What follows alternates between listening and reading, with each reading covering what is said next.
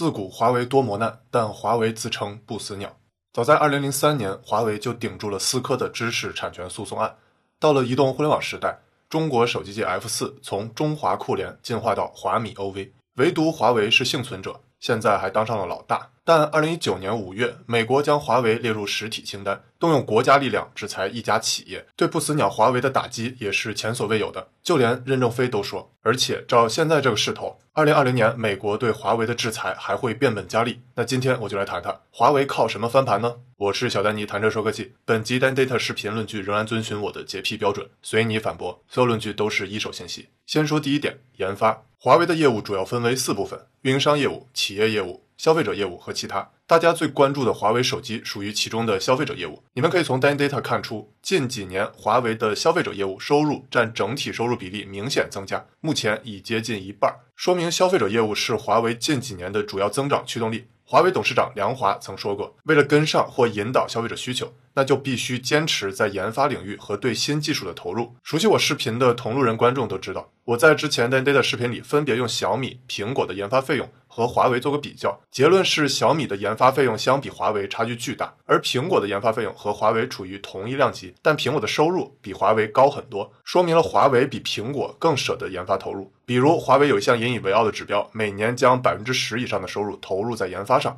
你可以从 Data 看出，华为从2008年开始披露自己的研发费用，从二零一一年之后就一直保持在百分之十以上，近年来甚至在百分之十四以上。而小米是百分之三点八左右，苹果在二零一九年才第一次超过百分之六。单看这一指标。华为相比小米和苹果，确实是更舍得投入研发。但华为相比通信行业另一领军人物高通，还是相形见绌。高通的研发费用占收入比超过百分之二十，这个等我讲高通时再详细聊。你们感兴趣吗？先挖个坑。华为极其重视研发，在中国科技大佬圈子里也是有共识的。比如联想的柳传志就曾说过，在中国 IT 界，华为和联想是两家完全不同的企业。华为崇尚技术立足，就像一直在爬喜马拉雅山的北坡，陡峭险峻；联想是从平缓的南坡向上，缓和迂回，走的是冒功绩的通路，最后也能爬上山顶。两家登顶的路径不同，但异曲同工。关于柳传志这段话，我多说两句啊。虽然我很尊重柳大爷，他说的话我基本赞同，但唯有最后一句，柳大爷说华为、联想异曲同工，就有些扯淡了。目前联想相比华为在各个方面差距巨大，长期来看，在科技领域，像联想这样做贸易的，肯定干不过像华为这样做技术的。同意我的，请弹幕打一。这话题等我以后讲联想的时候再详细聊吧。哎妈，又挖个坑。当然，研发不仅仅是靠砸钱，钱还需要实实在在的成果。比如获得专利，早在二零一零年，华为在国内外获得的专利数接近两万，到了二零一八年底，专利数已达八万七千八百零五项，其中有一万一千一百五十二项核心专利是在美国授权的。华为的核心专利中就包括了五 G 专利，占全球五 G 专利总数的百分之十五左右，位于全球第一。华为深耕五 G 领域十三年了。在国内四 G 网络还没有普及的时候，就已经着手开始投入到五 G 研发中了。五 G 的最大作用是什么？我在下一点入口争夺详细讲。华为之所以能获得如此多专利，当然绝对不只是靠砸钱，更重要的是钱砸到正确位置上。说白了就是不要只搞一些炫酷的面子工程，更是要砸到任正非所说的基础科学研究上。任正非在以前的采访中多次提到基础科学的重要性。华为在二零一九年也把基础科学研究提到了其战略层面。华为在二零一九年四月宣布成立战略研究院，更加强调了基础科学研究的作用。华为的战略研究院院长徐文伟说：“华为将从基于客户需求的技术和工程创新的一点零时代，迈向基于愿景驱动的理论突破和基础技术发明的创新二点零时代。华为要弥补中国科技公司短板，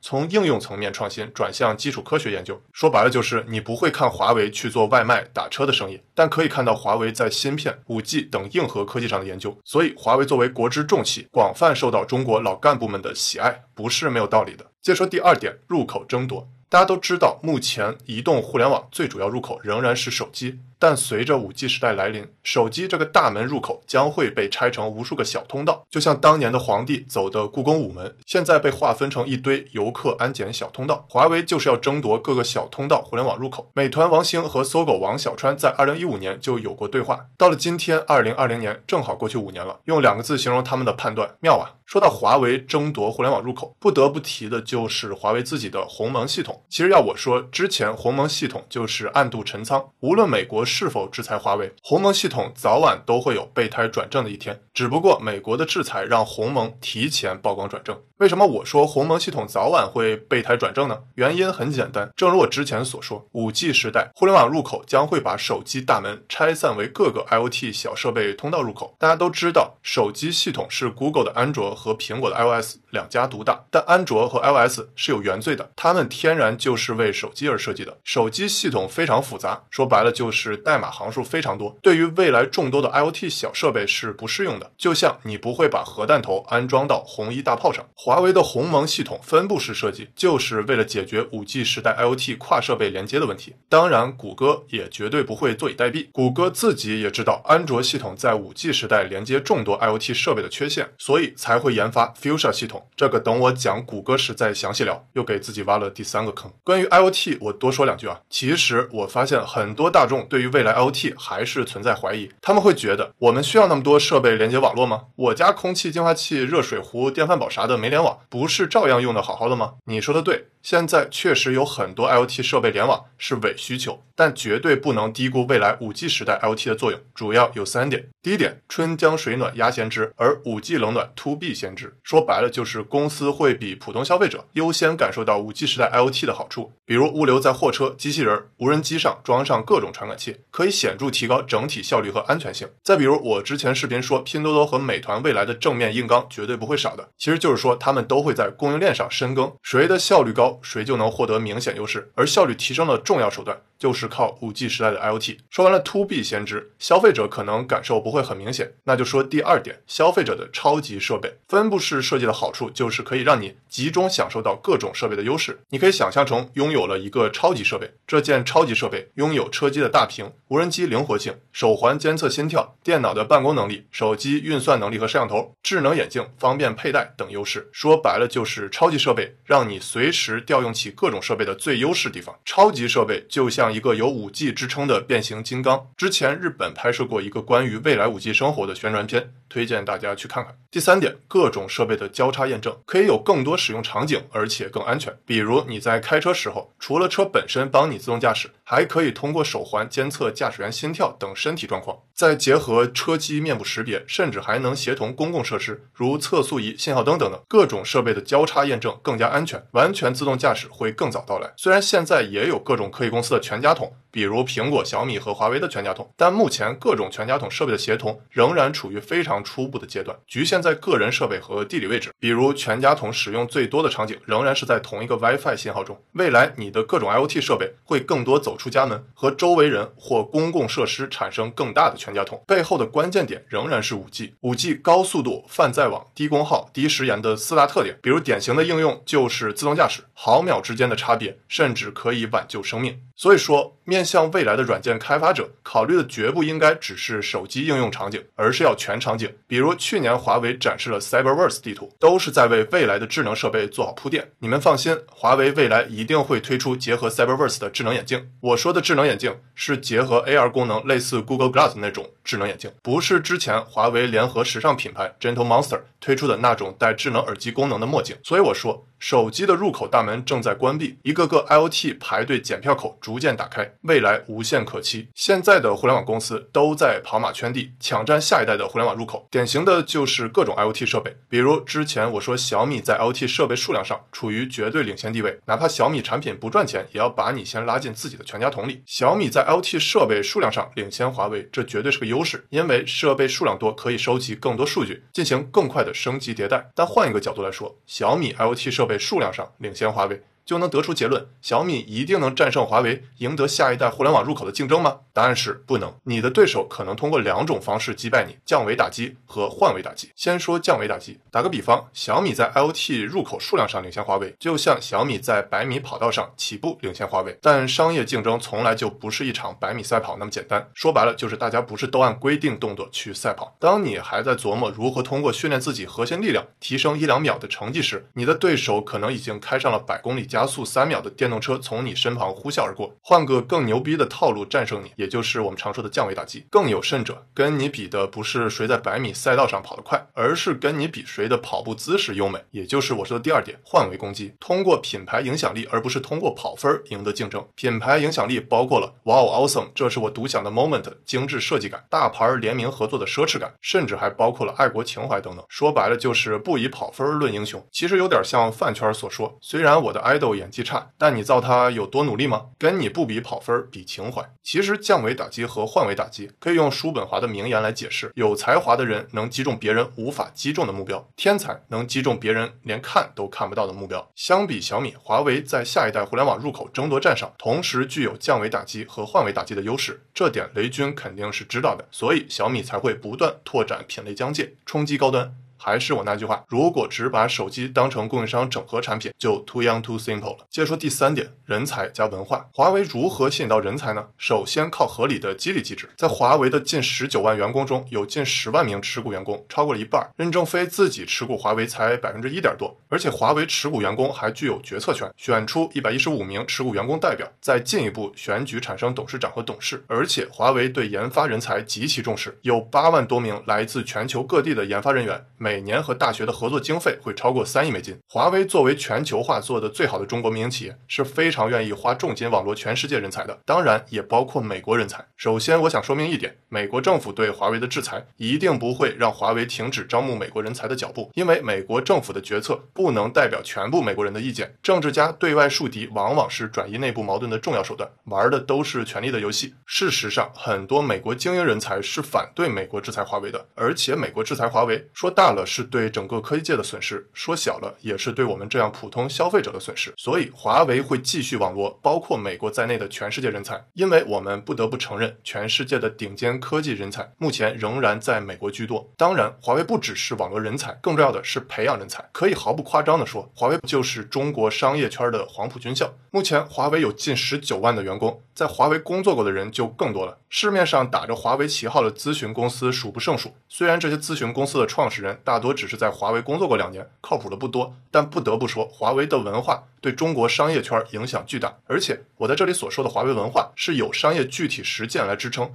包括了众所周知的华为基本法、集成产品开发实践等等，都被各种中国企业参考再加工利用。华为吸引人才，除了要把该给的激励给够，还靠什么呢？华为的文化。真正的人才往往看重的绝不仅仅是钱，更重要的是使命感。说白了，就是大家是不是在一起干有价值、有意义的事情。比如芯片研。发芯片的价值绝不仅在于一家企业是否被他人把住命运的咽喉，其重大意义甚至可以上升到国家层面。说起华为的文化，我相信之前肯定有人提到华为的各种破烂事儿，比如海军二五幺事件等等。就连之前作为任正非铁杆粉丝的雷军也不堪其扰。雷军说的友商子品牌，你们都知道是谁吧？请用弹幕告诉我。华为作为一家有近十九万员工的巨无霸企业，难免会出现类似破烂事儿。华为有问题，确实需要大家监督指正。但咱们有一说。一，华为的企业文化在中国商业界绝对是顶级的，也是各种小企业争相模仿的对象。大家都听说过华为文化的很多象征，比如不死鸟、破飞机、芭蕾舞鞋等等，还有华为最有名的一句话。以奋斗者为本，说华为的文化，不得不提的就是华为精神领袖任正非。任正非绝对是一位让人非常尊敬的企业家模范。我喜欢克劳塞维茨在《战争论》有句名言：战争打到一塌糊涂的时候，真正的将军的作用是什么呢？就是要在看不清的茫茫黑暗中，用自己的微光带着你的队伍前进。在我看来，任正非至于华为就是一名真正的将军。我推荐大家去看看任正非的各种访谈，至少我看完收获良多。做个小结，华为靠什么翻盘呢？第一点，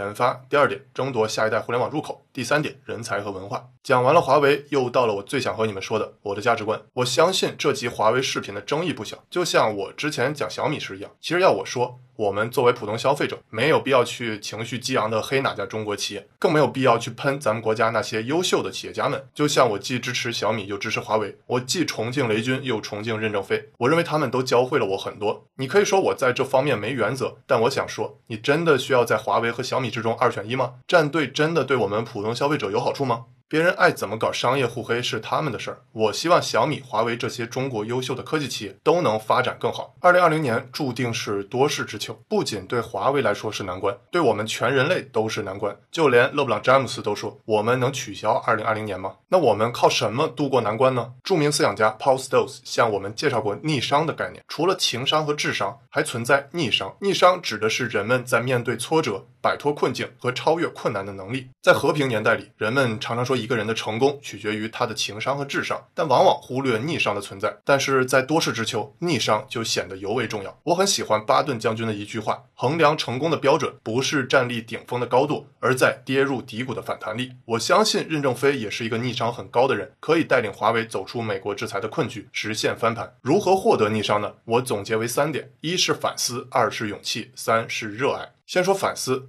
最近大家都在说桥水公司爆仓比较惨，Ray Dalio 也做出了回应。我在之前文章就引用过 Ray Dalio 的名言：“痛苦加反思等于成长。”在我看来，没有必要嘲笑别人的一时痛苦，更重要的是关注他人如何在痛苦中反思。用苏格拉底的话来说，就是未经审视的人生是不值得过的。再说勇气，不仅仅爱真的需要勇气，获得逆商也需要勇气。有人说，人类的赞歌就是勇气的赞歌。我文学修养比较差，想不到赞歌这么华丽的词藻。我只认为，当你拥有勇气时，困难险阻是你人生旅途中的伴曲。就像国外有句名言：“艰难和阻碍不会阻挡道路，它本身就是必经之路。”最后说热爱。没有人会说乔布斯的情商很高，但会说乔布斯逆商很高。他经历过被踢出自己创立的苹果公司，又实现英雄归来，靠的是什么呢？乔布斯在斯坦福演讲给了我们答案：科技大佬们在做改变世界、对人类五十年甚至更长时间有影响的事时，都是充满了热爱，也是为了实现大我。相比于实现大我的热爱，小我面对那些困难都不是事儿。说白了就是心大了，事儿自然就小了；格局大了。不堪一击的小心脏也就变得无比坚韧了。最后，我想以乔布斯的演讲作为结尾。我是小丹尼，谈车说科技。如果你认为本集视频对你有帮助，请帮我点赞、收藏、转发、关注，让更多人看到我的这个视频。在下集单 Z 的视频里，我会讲 B 站。你想听我讲点什么呢？